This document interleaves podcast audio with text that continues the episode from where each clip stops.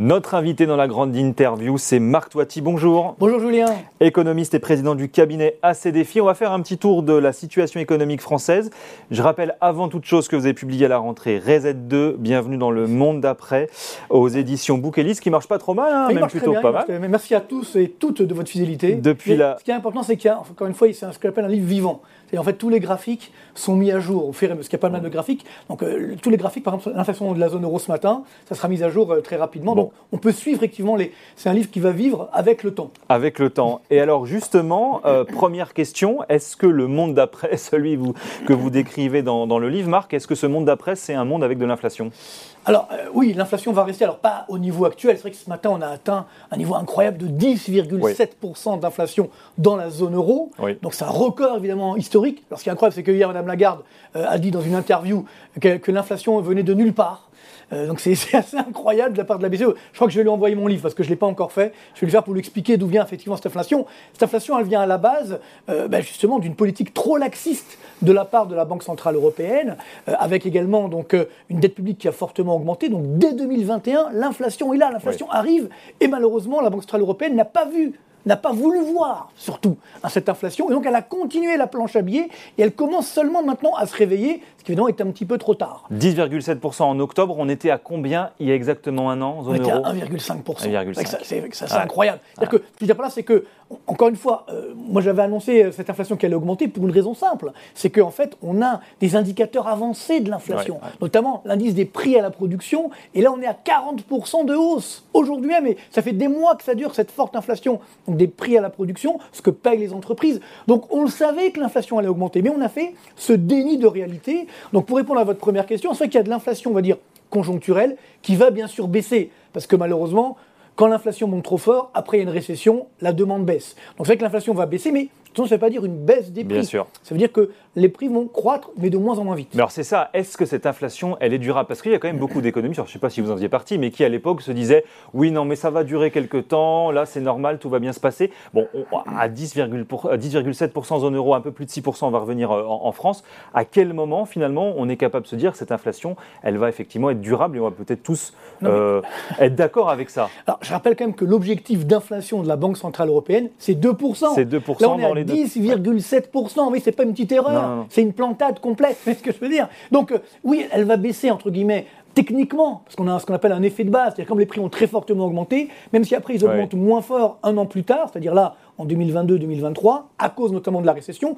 Donc j'ai fait la simulation. C'est vrai que si on a une augmentation de 0,2% chaque mois, hum, hum, hum. On, tombe sur une inflation qui revient vers 2,5% dans un an, c'est-à-dire fin 2023, début 2024.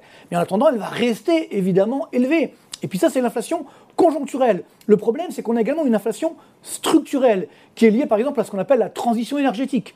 Bah, il y a des nouvelles dépenses, donc ça, ça crée de l'inflation. On va acheter de nouvelles voitures, ça crée de l'inflation. Il y a également ce mouvement de démondialisation. C'est-à-dire qu'effectivement, on veut reproduire chez nous, relocaliser, c'est une très bonne nouvelle, sauf qu'évidemment, les prix sont plus élevés. Donc là aussi, on, parle de la Chine aujourd'hui qui veut rebloquer encore son économie.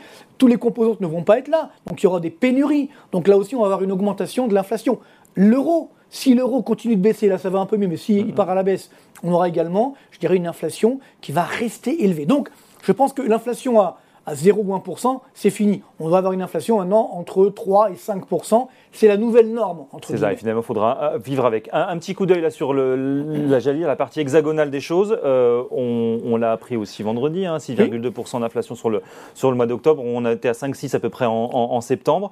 Euh, alors, bah, on peut les, finalement les regarder, les comparer avec ce qui vient de sortir sur la zone euro. Pourquoi est-ce qu'on s'en sort, nous, un tout petit peu mieux? Alors, bah, on a le fameux bouclier tarifaire, vous savez, donc ce qui permet de ça, limiter... Ça, ça joue véritablement ah, bah Oui, ça joue complètement. C'est-à-dire qu'on limite l'augmentation, notamment des prix énergétiques. Mais attention, l'erreur qu'a fait le gouvernement, c'est que l'inflation, elle se généralise. Elle ne va pas rester cantonnée à l'énergie. Et d'ailleurs, ce qui est intéressant de voir, c'est que si vous regardez les normes Eurostat, parce que là, vous avez parlé, 6,2%, c'est la norme INSEE, norme française. Mais la même inflation française aux normes européennes, harmonisées, on est à 7,1% d'inflation. Mais on fait toujours un peu mieux que la zone euro. Euh, alors non, 0,9 euh, points d'écart, c'est énorme. C'est-à-dire que je suis ces chiffres depuis des années. Généralement, on a 0,1, 0,2 points d'écart.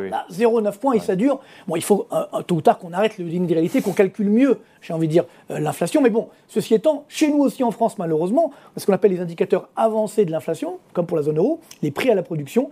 Et là aussi, on est entre 25 et 30 d'inflation. Donc, ça veut dire que on ne peut pas éviter l'inévitable. Ce qui veut dire que même si on a cette, ce bouclier tarifaire, qui je rappelle coûte très cher, hein, au bas mot ça coûte 60 milliards d'euros, donc c'est quand même pas rien. En fait, on fait juste que gagner quelques mois et l'inflation française aussi montera à 8-10%. Donc c'est un peu le drame, c'est que malheureusement, on a, euh, encore une fois, euh, pour euh, ne pas affronter la réalité, on a mis ce fameux quoi qu'il en coûte. Sauf que ce quoi qu'il en coûte, aujourd'hui, coûte cher. C'est-à-dire que justement, pendant des années, pendant le Corona, ça coûtait rien, parce que justement, c'était la BCE qui finançait. Maintenant, elle a arrêté. Et donc, on le voit, les taux d'intérêt des obligations d'État augmentent. Alors là, ça a rebaissé un peu, mais on est autour de 2,7%. On est monté à 3% sur le taux d'intérêt à 10 ans. c'est quand même des chiffres énormes. Juste cette hausse des taux d'intérêt des obligations d'État, tenez-vous bien, ça revêt un coût pour la puissance publique de 110 milliards d'euros sur 10 ans. Ça veut dire 11 milliards d'euros par an en moyenne. Ce n'est pas rien. Et ne l'oublions pas, qui va payer à la fin? Ben, C'est nous, c'est le contribuable, c'est, euh, on va dire, les, citoyens français. Donc, euh, ça coûte cher, vous voyez, pour gagner quelques dixièmes de points d'inflation, gagner quelques mois, ça, nous coûte une fortune et ça met à mal la crédibilité euh, de la politique budgétaire française. Bon, Bruno Le Maire, sur le quoi qu'il en coûte, on est tranquille, il nous dit que c'est terminé. En revanche, d'ailleurs, sur les prévisions d'inflation, euh, il nous dit, bon, on va essayer de revenir à 2-3% euh, d'ici, d'ici l'année prochaine. Est-ce que là, alors c'est un petit peu comme Christine Lagarde tout à l'heure, mais est-ce que ce sont des ambitions qui sont aujourd'hui réalistes? Et comment on s'y prend aujourd'hui, sans abîmer les Je ne veux pas être méchant, mais je suis comme stupéfait de, de tous ces gens qui conseillent, effectivement. Alors moi, ça m'est arrivé de conseiller Bruno Le Maire, mais je lui disais la vérité. Aujourd'hui, même Madame Lagarde, j'ai même donné des cours d'économie il y a très longtemps, Madame Lagarde, euh, quand elle était ministre, ministère, euh, ministre du Commerce extérieur. Bref, ça ne nous rajeunit pas. Mais je disais la vérité. Aujourd'hui, on ne leur dit pas la vérité. Donc, rappelez-vous, il y a quelques mois, Bruno Le Maire disait ça y est, au mois d'août dernier, on a atteint le pic d'inflation. Maintenant, l'inflation, elle va baisser. Elle va baisser. bah, tiens, elle augmente. Mais c'est un problème, parce que là, c'est le ministre de l'économie qui parle. Donc, il y a un problème de crédibilité. Donc là, bien sûr, comme je l'évoquais tout à l'heure, ça va baisser techniquement. Sauf ce, on peut pas, là aussi, euh, on voit les cours des matières premières, ceux qui ont bien baissé. Sauf que là, depuis quelques jours, enfin depuis la semaine dernière, ça arrête de baisser. Le pétrole se maintient autour des 95 dollars le baril. Même les prix du gaz qui avaient bien baissé se stabilisent. Même ce qu'on appelle l'indice CRB de toutes les matières premières confondues, ça se stabilise également. C'est-à-dire que ça, a baissé, mais ça reste beaucoup plus élevé qu'il y a encore un an. Donc, ce qui veut dire qu'on n'a pas complètement limité, euh, absorbé cette inflation. Et puis surtout, le, point le plus important, hein, vous l'évoquez tout à l'heure, c'est que l'inflation se généralise. C'est-à-dire que hors énergie, si on prend la zone euro, on est à 5%, en France, on est autour des 4%. Donc ce qui veut dire que c'est plus seulement le pétrole, c'est plus seulement l'énergie. Ça s'est malheureusement généralisé. Et donc le drame, c'est que maintenant, bah, on a une crise sociale, voire sociétale qui arrive. Et donc on a la double peine on a une stagnation économique et une inflation élevée. Et ça a des conséquences naturellement sur la croissance. On va parler récession hors notre récession, c'est un peu la question du, moment. Euh, bon, il y a plusieurs économistes qui commencent à anticiper effectivement une croissance nulle au quatrième trimestre, évidemment euh, début 2023. Est-ce que c'est finalement maintenant que ça commence sérieusement à se gâter.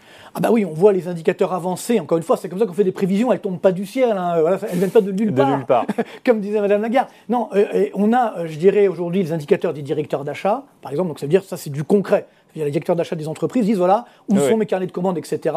Ben voilà, c'est très clair. On est passé en zone de récession pour la zone euro. En Allemagne, c'est encore pire. L'indice IFO du climat des affaires s'est effondré sur, quasiment des plus bas historiques. D'ailleurs, c'est très surprenant qu'au troisième trimestre, on a eu une petite croissance artificielle. C'est-à-dire que si on enlève les stocks, si je prends le cas de la France, on n'est pas à 0,2% de croissance, on est à 0. Vous voyez, donc, mais euh, à partir du quatrième trimestre, je pense que malheureusement, on va avoir une très forte baisse du PIB, au moins 0,5%, entre, on va dire entre 0,5 et 1% de baisse du PIB pour la zone euro, pour l'Allemagne, pour la France. Donc après, évidemment, le jeu de dire est-ce qu'on va avoir deux trimestres consécutifs de baisse du PIB Il n'y a, pas vraiment, a pas vraiment de consensus aujourd'hui. Est-ce que ça va être une récession qui va être longue et douloureuse ou est-ce que, comme certains continuent à le penser, peut-être à le dire aussi d'ailleurs, mm.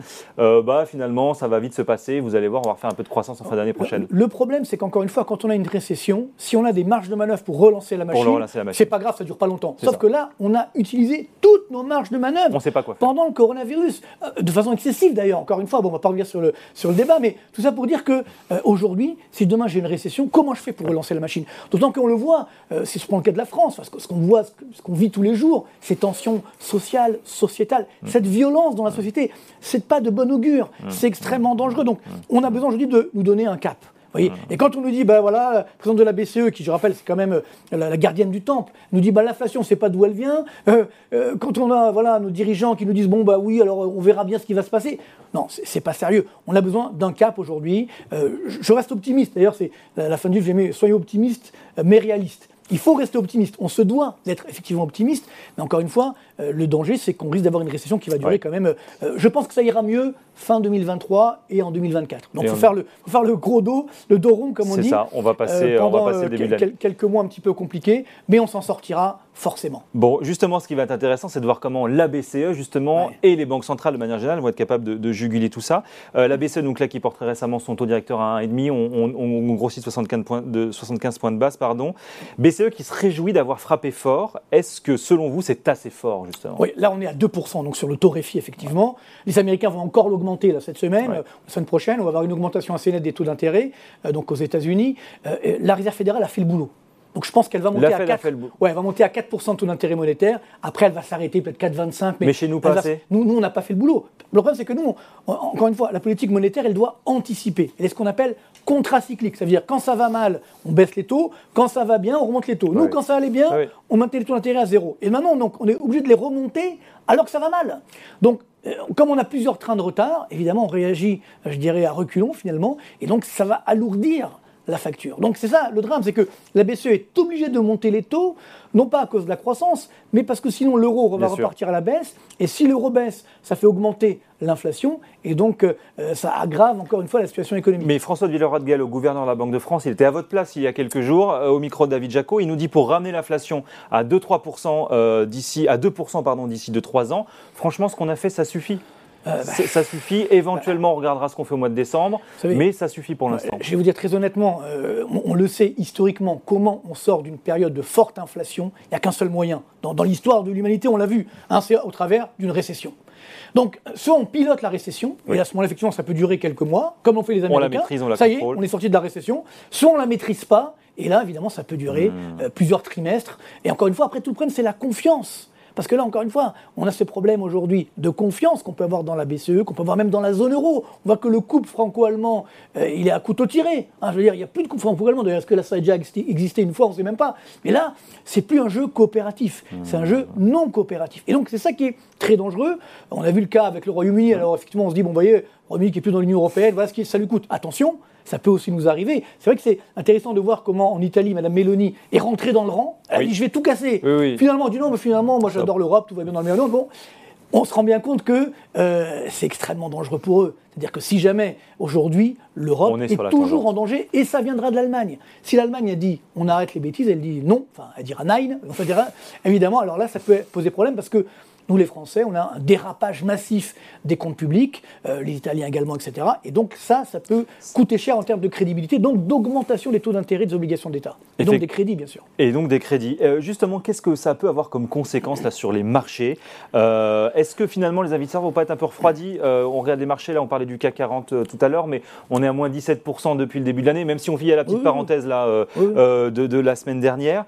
Jusqu'où ça, ça peut aller justement? Les marchés boursiers aujourd'hui, clairement, ils regardent surtout les taux d'intérêt. Parce que si les taux d'intérêt augmentent, évidemment, bah, les marchés continueront de baisser. Donc là, il y a des phases de respiration, ce que j'appelle un marché de trading. Ça veut dire aujourd'hui, les investisseurs qui, vont sur les marchés boursiers, ils font du trading, ça veut dire des, les montagnes russes, hein, sans mauvais jeu de mots, rien à voir avec Poutine, hein. c'est juste les montagnes russes. Et donc ils disent, bah voilà, bah là ça a fortement baissé, on achète, puis quand ça, quand ça monte fortement, on revend, et ainsi de suite. Parce qu'il n'y a pas justement de visibilité. Et donc, euh, c'est vrai que quand la réserve fédérale américaine va arrêter de monter les taux, ça va un petit peu calmer le jeu. Le problème, c'est que nous n'oublions pas, les marchés boursiers valorisent des profits, des dividendes. Et si jamais il n'y a pas de croissance, il n'y aura pas de profit, il n'y aura pas, de, pas, de dividendes. Donc les marchés quand même partiront encore à la baisse. Je pense qu'il y a toujours au niveau actuel une marge d'ordre de 10% euh, sur les marchés boursiers. Ça remontera après parce que les meilleurs investissements sont effectivement les marchés boursiers, sont euh, l'immobilier, un petit peu d'or également, ce que j'appelle une porte pour la soif, quoique ça, ça baisse un petit peu. Mais attention, la hausse des taux d'intérêt va jouer négativement sur les profits, donc sur les valorisations boursières, et également sur l'immobilier. Ça jouera à court terme. On voit à Paris, et notamment, mais pas seulement, dans les grandes villes françaises, c'est en train de baisser très nettement. On ne veut pas trop en parler, mais aujourd'hui, les banques, comme elles ont pris beaucoup de risques, eh bien, forcément, le coût du risque a augmenté et elles refusent de plus en plus de dossiers de crédit. On n'en parle pas encore, mais c'est en train de se généraliser. Et donc, si évidemment on ne peut pas s'endetter, eh bien, à partir de là, l'immobilier va baisser. C'est inévitable. je fais un graphique où on voit bien cette corrélation entre les taux d'intérêt et, les cours de l'immobilier. Je l'avais fait même ce, même graphique en 2007-2008. À l'époque, les prix avaient baissé de 10%. Après, ça a remonté, c'est vrai. Mais là, c'est exactement la même chose les prix ont très fortement augmenté, les taux ont augmenté, donc les prix vont baisser, c'est inévitable. Bon, je, lis la quatrième, et c'est ma dernière question, mais je lis la quatrième de couverture de votre livre, et alors je le fais en très court, mais explosion des dettes, aggravation des bulles financières, pénurie en tout genre, flambe inflationniste, remontée des taux d'intérêt, donc très, très florissant comme euh, programme. et je me pose la question, mais est-ce qu'on a finalement connu pire scénario catastrophe, au moins d'un point de vue économique, euh, dans, à l'échelle de notre histoire économique euh, récente? Est-ce que là, on n'est pas finalement dans une situation qu'on n'a jamais connue, et dont on finalement n'a pas forcément de solution? Alors, je le dis toujours, les crises sont toujours des phases d'opportunité. C'est-à-dire que normalement, quand on a une crise, on s'en remet. Le problème, c'est que être armé, là, quand même. Ce que j'évoque, c'est ce que j'ai dit tout à l'heure, c'est que malheureusement, on n'a plus de marge de manœuvre. C'est hmm. ça le problème, c'est ça la difficulté. Hmm. Et qui peut sauver la France? Disons-le, ce sont les entreprises. Mais si on les verrouille, si on les ferme, si on leur met des, tracasseries administratives, des impôts, etc., comment euh, vont-elles faire? Donc, on, a encore effectivement un petit peu d'espoir, mais vous avez raison, je pense qu'on n'a jamais connu une telle période, peut-être à part euh, pendant le crack de 29, quoique c'était mmh. différent parce qu'il y avait de la déflation à l'époque. Mais le vrai enjeu, il est qu'aujourd'hui, c'est vrai qu'on a une situation économique inédite et surtout, je pense que malheureusement, sans être méchant, je pense que les dirigeants euh, du monde ne sont pas à la hauteur de la situation. Donc voilà le problème, ce qui fait que bah, on n'est pas armé pour affronter ces dangers. Euh, espérons que bah, ça changera dans les euh, prochains mois, les prochaines années. Eh ben, on croise les doigts. Merci beaucoup Marc Toiti d'être venu nous voir, président économiste du cabinet à ces défis dans Ecorama sur Boursorama.